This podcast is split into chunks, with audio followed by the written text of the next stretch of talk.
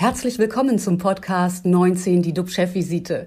DUB-Unternehmerverleger Jens de Boer und der Chef der Essener Uniklinik, Professor Jochen Werner, reden Tacheles über Corona, Medizin und Wirtschaft. Immer 19 Minuten, immer mit einem Gast.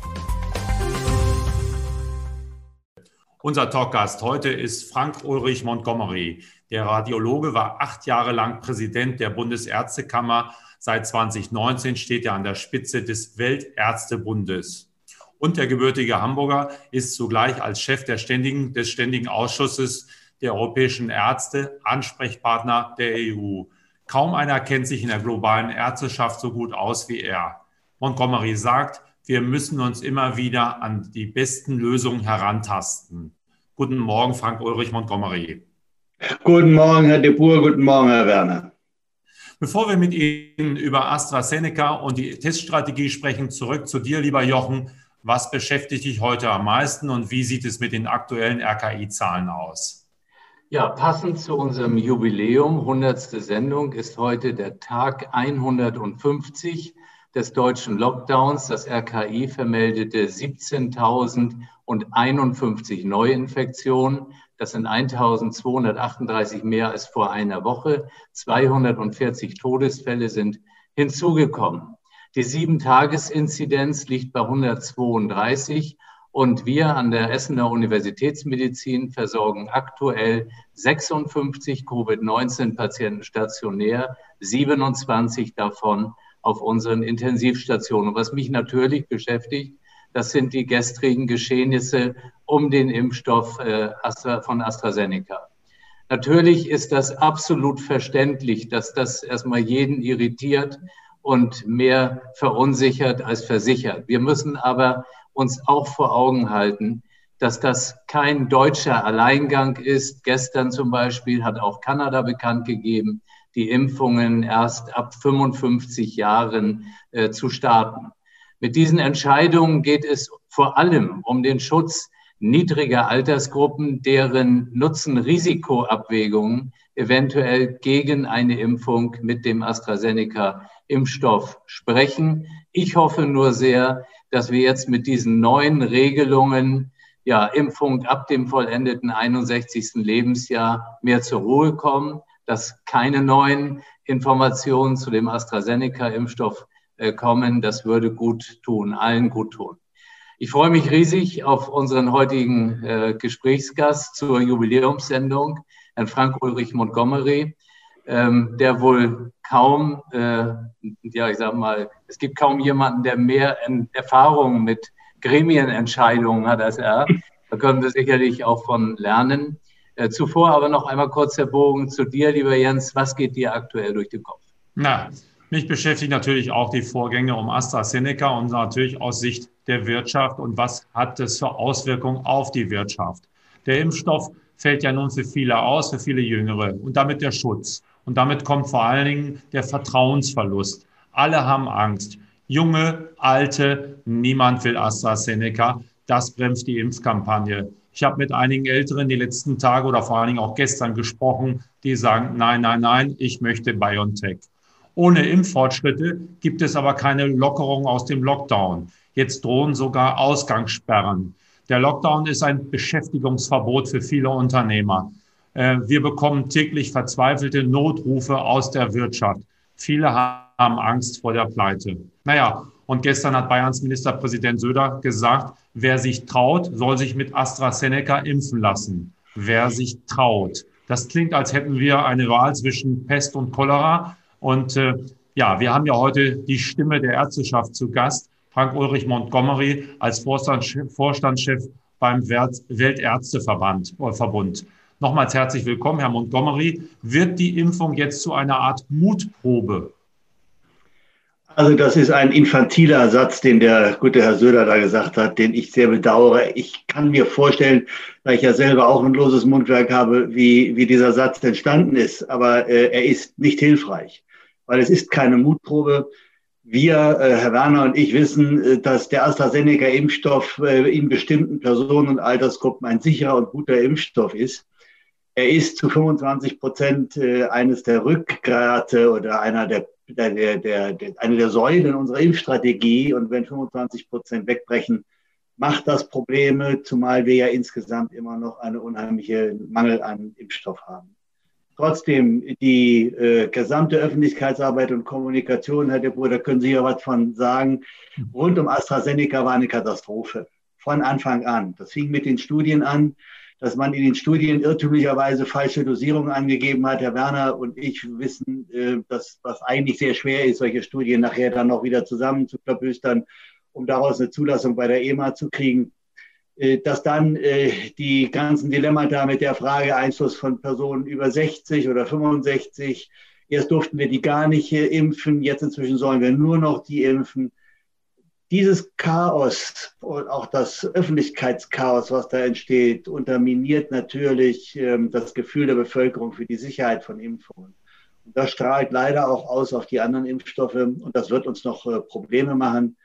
Äh, und da kann man nur intensiv äh, gegenarbeiten. Übrigens, AstraZeneca ist noch nicht ausgestanden. Herr Fauci verweigert nach wie vor die Zulassung in den Vereinigten Staaten von Amerika. Äh, viele Länder, auch europäische Länder und Länder, in denen ich Zugang zu Informationen habe, haben inzwischen die Impfung mit AstraZeneca ausgesetzt.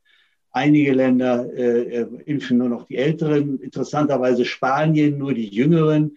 Also hier herrscht noch ein kleines bisschen auch informationelles Chaos, äh, das zu lichten und am Ende die Gruppen sauber zu sortieren, die von AstraZeneca profitieren und diejenigen, äh, die von anderen Impfstoffen profitieren. Das wird die Aufgabe der Zukunft sein. Und ich hoffe, wenn wir dann die versprochene Impfschwemme haben, von der ich auch glaube, wenn die, an die ich auch glaube, wenn die Firmen das liefern, was sie uns versprochen haben zu liefern, werden wir das in Ruhe aussortieren können und dann sollte jeder selber auswählen können, welchen Impfstoff äh, er haben möchte. Ja, es gibt ja immer wieder Sätze, die im Bewusstsein der Menschen bleiben. Der ehemalige deutsche Bankchef hat von Peanuts gesprochen. Das hat ihn jahrelang begleitet. Ähm, Frau Merkel, keinen Satz gesagt, war eine Entscheidung, den Ruhetag vor Ostern, also morgen, morgigen Donnerstag, dafür hat sie sich entschuldigt, dafür hat sie Respekt verdient müsste sich Söder auch für diesen Satz entschuldigen, dann irgendwie, um ihn wieder einzufangen, weil Sie sagen ja zu Recht und ich als Kommunikationsexperte sehe eine verheerende Wirkung durch solch einen Satz, der immer wieder jetzt auch überall zitiert wird und der wahrscheinlich jetzt in den Kopfköpfen sich verankern wird. Müsste er sich entschuldigen und sagen, ich nehme das zurück? Ach, wir haben jetzt gerade so eine Entschuldigungskultur. Ich habe mich auch schon entschuldigt für falsche Sätze über Masken. Ähm, das ist heute so, wenn Wissenschaft geht so schnell voran, äh, da gibt es den Irrtum, für den kann man sich entschuldigen. Für so einen flapsigen Satz, den sollte er einfangen. Er muss sich jetzt nur nicht unbedingt dafür entschuldigen und vor uns allen auf die Knie. Äh, ich finde, wir müssen versuchen, mit Ratio an die Leute ranzukommen und wir müssen ihnen klar machen, jeder von uns hat auch das Recht, mal so einen Ausrutscher zu machen. Das gilt für Herrn Lauterbach genau wie Herrn Söder, wie für Herrn Spahn man muss den Menschen sagen, eigentlich haben wir in Deutschland eine relativ vernünftige Impfstrategie. Klammer auf, hätten wir nur genug Impfstoff. Mhm. Und hier ist äh, eigentlich der Kernfehler zu sehen. Und an dem Kernfehler war ich nicht unbeteiligt. Und ohne dass Sie das jetzt als Entschuldigung auffassen, ähm, wir haben auch als Ständiger Ausschuss der Ärzte der Europäischen Union mit darauf gedrungen, auf Preis zu verhandeln bei der Europäischen Union, bei den Impfstoffen und nicht auf gesicherte Liefermengen. Äh, das ist ein kapitaler Fehler gewesen, weil wir haben äh, dabei nicht bedacht, dass die Kosten für jeden Tag längeren Lockdown unendlich viel höher sind als äh, die Kosten für teuren Impfstoff. Aber wir haben gedacht, Bulgarien, Rumänien können sich das nicht leisten, haben auf Preis verhandelt. Und deswegen haben Länder, denen egal was es kostet, den Impfstoff genommen haben, wie Israel oder Großbritannien, sind uns jetzt im Vorteil. Aber das müssen wir aufholen, das können wir aufholen. Zum Beispiel durch Exportbeschränkungen, indem wir mal klar machen, dass Impfstoff, der in der Europäischen Union hergestellt wird, zumindest nicht in andere Länder exportiert werden sollte, die selber Impfstoff herstellen. Wir müssen was abgeben an Staaten, die keine Impfstoffproduktion haben. Aber ansonsten dürfen wir durchaus auch jetzt mal an unsere eigene Bevölkerung denken. Letzte Woche hatten wir den ehemaligen Bundeskanzler im, im Talk und der sprach davon, wir sollten jetzt auch unsere ideologischen Scheuklappen ablegen und empfahl Sputnik 5. Und da gibt es ja auch weitere Gespräche. Wie sehen Sie das? Kann man vielleicht irgendwo, und da kam eine Frage auch aus dem Chat, äh, AstraZeneca durch Sputnik 5 ersetzen? Also äh, ich habe immer darauf gedrungen, auch als äh, zum Beispiel Boris Johnson, AstraZeneca und andere Impfstoffe durch Notfallzulastungen voreilig zuließ, dass wir ein geregeltes Verfahren durchhalten. Das haben wir bei der EMA, European Medicines Agency, übrigens auch ein verkürztes, beschleunigtes, aber geregeltes Verfahren. Dem sollte sich auch Sputnik V unterwerfen. Persönlich glaube ich, dass das ein sehr guter Impfstoff ist, ohne ihn jetzt zu kennen. Aber die Russen haben unendlich viel Erfahrung in der Herstellung von Impfstoffen.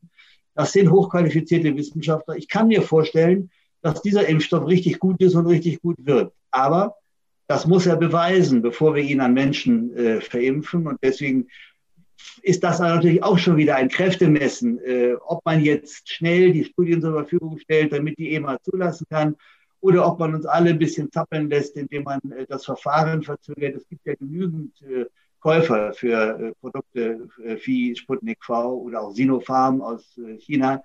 Aber ich glaube, das wird in einem halben Jahr diese Debatten alle gegessen. Dann werden wir all diese Impfstoffe zur Verfügung haben, so sie die Prüfung bei der EMA bestehen. Und dann wird es auch ein großes Angebot geben. Übrigens, Sputnik V ist in meinen Augen ein bisschen auch der Retter für die Leute, die die erste Impfung AstraZeneca bekommen haben äh, aber die zweite jetzt nicht haben wollen, weil Sputnik V ist auch ein Vektorimpfstoff, wenn auch mit einem ganz anderen Vektor. Aber man kann eher, glaube ich, zwei Vektorimpfstoffe miteinander kombinieren als einen Vektorimpfstoff und einen mRNA-Impfstoff. Also ich sehe hier schon durchaus äh, Chancen.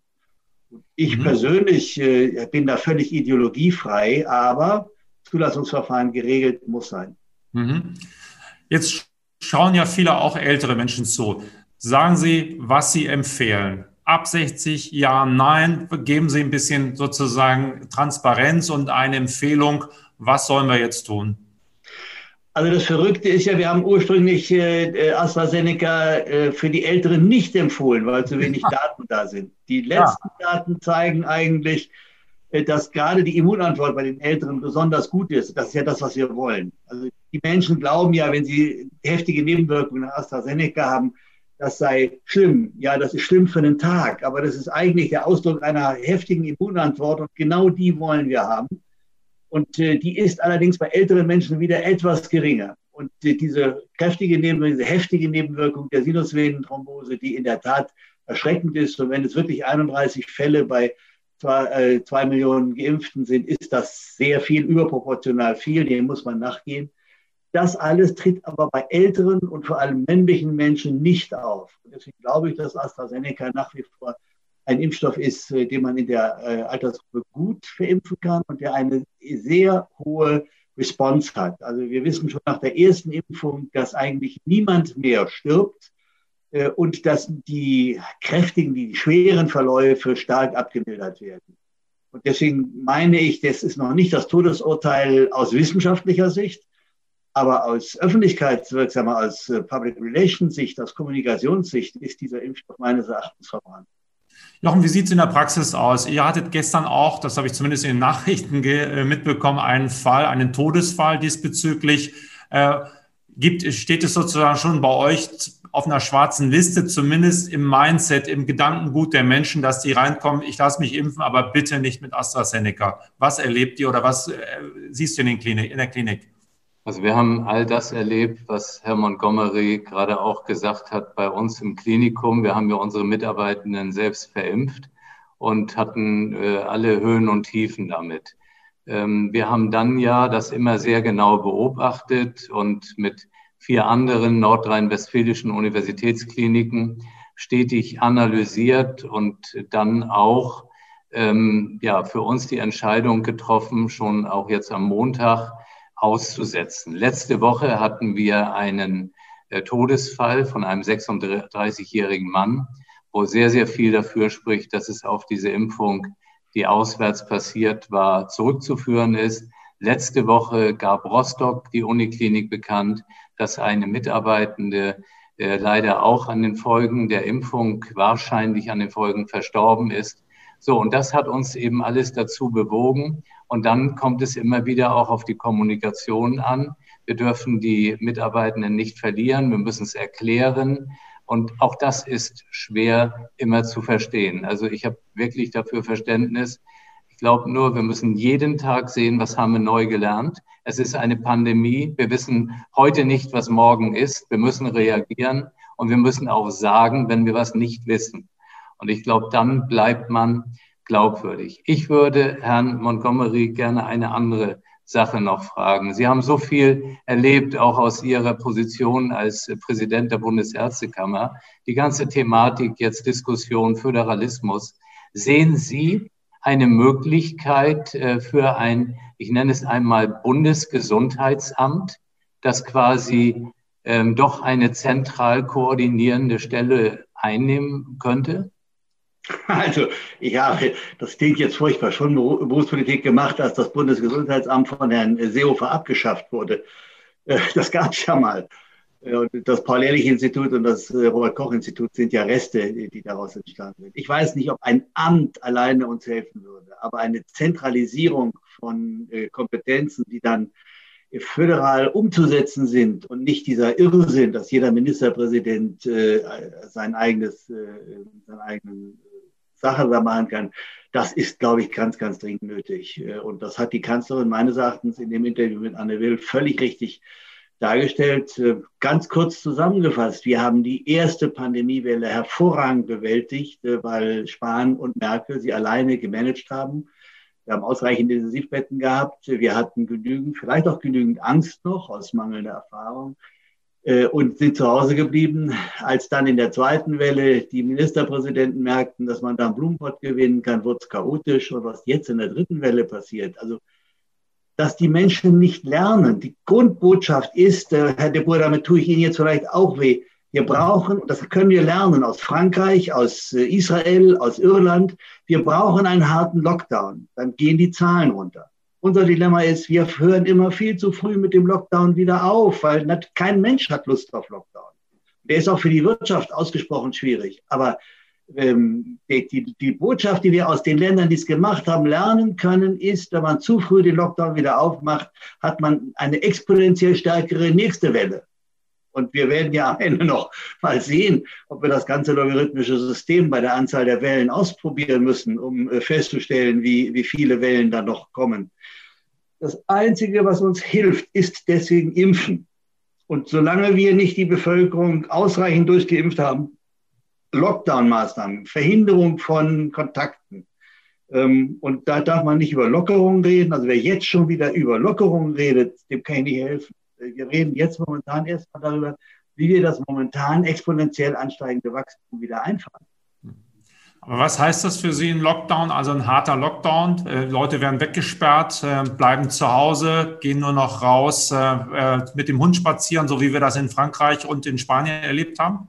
Ja, also es gibt Mindestdinge, die man machen muss. Also ich bin selber sehr persönlich, äh, zum Beispiel Hund rausführen, ist klar, auch äh, draußen Sport machen, aber alleine und eventuell sogar so lächerlich das klingt unter bestimmten Bedingungen. Also wenn Sie im Jardin de Luxembourg äh, joggen, dann brauchen Sie eine Maske, weil da so viele andere mit Ihnen joggen. Äh, wenn Sie das aber hier in, in Kühlungsborn am Strand machen, dann brauchen Sie keine Maske wahrscheinlich. Aber Kontaktvermeidung. Und die Kontaktvermeidung kann total unterschiedlich sein. Und wo immer ein Kontakt ist, mindestens eine FFP2-Maske. Und ich, äh, wissen Sie, ähm, man, man, man lacht ja geradezu. Ähm, der, unser erster Maskenstreit mit Herrn Söder war, dass ich gesagt habe, es ist einfach eine Unverschämtheit, den Leuten für das Vorhängen eines äh, nassen Lappens vor das Gesicht, wenn sie das nicht tun, Geld abzuverlangen, weil man braucht mindestens eine FFP2-Maske, um Sicherheit zu haben. Damals äh, habe ich viel Ärger damit bekommen. Heute schreibt der Freistaat Bayern FFP2-Masken für alle vor genauso bei AstraZeneca. Äh, wir müssen den Leuten klar machen, das sind alles entscheidende Dinge, nur die sich nur dann umsetzen lassen, wenn die Leute mitmachen. Und das heißt, Aha-Regeln beachten, Maske tragen, Maske tragen, Maske tragen und Abstände, jeden unsinnigen Kontakt vermeiden. Wenn ich so diesen Anspruch einer hedonistischen Jugend sehe, dass die ihre Partys machen dürfen und so, dann muss ich sagen, das gönne ich denen aus vollstem Herzen. Aber es ist momentan nicht die Zeit dafür. Wie lange sollte so ein Lockdown sein? Ja, da gibt es die berühmten Fragen der Inzidenzen. Wir haben ja mal erlebt, ähm, dass äh, mal 50, dann waren es 100, dann wurden 35 die 59, dann waren es wieder 100. Jetzt ist es irgendwo zwischen 100 und 200 und jeder macht es anders. Also ich bin kein No-Covid-Anhänger, weil das werden sie nicht schaffen, aber wir brauchen mit Sicherheit niedrigere Inzidenzen als jetzt, bevor wir über Öffnung reden können. Mhm. Äh, man muss mal wissen, wie die Zahl entstanden ist. Die ist ja nicht rational und auf wissenschaftlicher Basis entstanden. 50 ursprünglich. Basieren auf der Berechnung, äh, dass äh, man, und das hat das Bundesgesundheitsministerium damals vorgelegt, dass man Kontaktverfolgung sicher noch machen kann bei einer Inzidenz von 30. Das ist dann von den Ministerpräsidenten auf 50 hochgehandelt worden. Rein politische Setzung, hat nichts mit Wissenschaft zu tun äh, und wird jetzt immer hin und her und rauf und runter äh, diskutiert. Am besten wäre es wirklich, wir wären deutlich unter 30, dann kann man über Öffnungen wieder diskutieren. Ja, wir müssen auch natürlich die Nebenwirkungen beachten und das heißt eben, ein Kinobesitzer der seine gesamte Altersvorsorge jetzt schon aufgebraucht hat, weil er Miete bezahlt, keine Einnahmen hat. Es gibt schon auch viel Verzweiflung, die aber aus Scham natürlich nicht in die Öffentlichkeit getragen wird. Dann gibt es die Familien, die auf engstem Raum zusammensitzen, Kinder, die sozusagen mit ihren Eltern äh, zu Hause Homeschooling machen, kaum rauskommen. Da gibt es ja keine Lobby dafür. Was sagt man denen dann irgendwie? Und äh, da gibt es ja auch eben Tendenzen wie in Tübingen, wie im Saarland, zumindest mal mit einer eine Öffnungsstrategie zu fahren. Gestern hatten wir den Gesundheitsminister von NRW im Gespräch, der sagte, die Arbeitgeber sollten Tests abstempeln, damit die Leute dann mit abgestempelten Tests vielleicht mal wieder irgendwas machen könnten draußen. Also dem geben Sie eine Absage, dass man zumindest sich herantastet an etwas wieder Normalität in Anführungsstrichen. Nein, also erstens, äh, ich glaube, dass äh, in der Tat intelligente Teststrategien und nicht sinnlose Selbstspucktests irgendwo in der Ecke, aber intelligente Teststrategien uns helfen, äh, die Inzidenzzahlen schneller runterzubringen. Und damit ist das ausgesprochen positiv, auch was der Palmer in, in Tübingen macht. Aber ähm, wir, wir dürfen trotz allem äh, nicht vergessen, äh, dass, ähm, ja, sehen Sie mal den Entscheidungshorizont von Politik. Politik bewegt sich in einem ganz schwierigen Viereck. Ich, wir reden nur von der, von der Gesundheit, von der wissenschaftlichen Frage, wie wir Gesundheit möglichst schnell wiederherstellen. Ich habe es da relativ einfach, das ist mir klar. Aber es gibt natürlich dann auch die soziopsychologischen Folgen. Sie mal Kinder, was machen wir mit Kindern? Wir dürfen doch nicht ganze Generationen um ihre Bildungschancen dann gibt es das Dilemma der Ökonomie. Sie haben es wunderbar dargestellt. Ich kann es gar nicht besser zusammenfassen, wie viele Menschen um ihre Existenz kämpfen. Und dann gibt es die Einschränkung von Grundrechten, äh, die für uns in Deutschland eine ganz besondere äh, Rolle spielen. Und deswegen in diesem Viereck, in diesem magischen Viereck, muss Politik jeden Tag den richtigen, äh, richtigen Punkt finden. Und das geht im Diskurs zwischen 17 Alpha-Tieren eben manchmal nicht so gut, wie wir das eigentlich bräuchten. Und deswegen glaube ich, hier brauchen wir konsequentere, stringentere Führung und mehr Lockdown-Maßnahmen.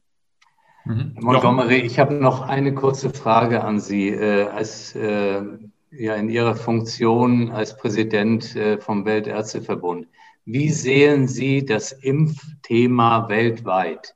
Ähm, wie, was geht Ihnen durch den Kopf, wenn wir mitbekommen, dass manche Länder überhaupt noch gar keine Impfstoffe haben?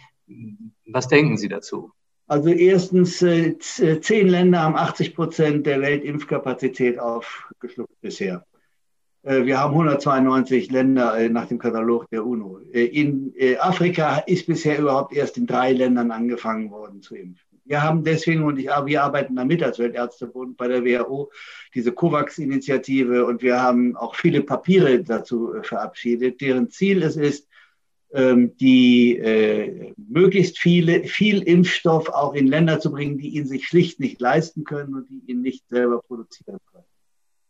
Und ähm, das wird auch eines der großen Themen der Zukunft sein. Nur der Altruismus äh, muss auch ausgewogen sein. Wir können nicht unserer Bevölkerung äh, verkaufen, dass wir den Impfstoff jetzt äh, an, äh, an irgendwelche Länder irgendwo verschenken und kriegen unsere eigenen Leute nicht geimpft. Und deswegen muss die Strategie sein, so schnell wie möglich die eigenen Menschen impfen, aber auch an die Hinterhöfe und, und um die Gegend um uns herum denken und auch dort möglichst schnell Impfstoff zur Verfügung stellen.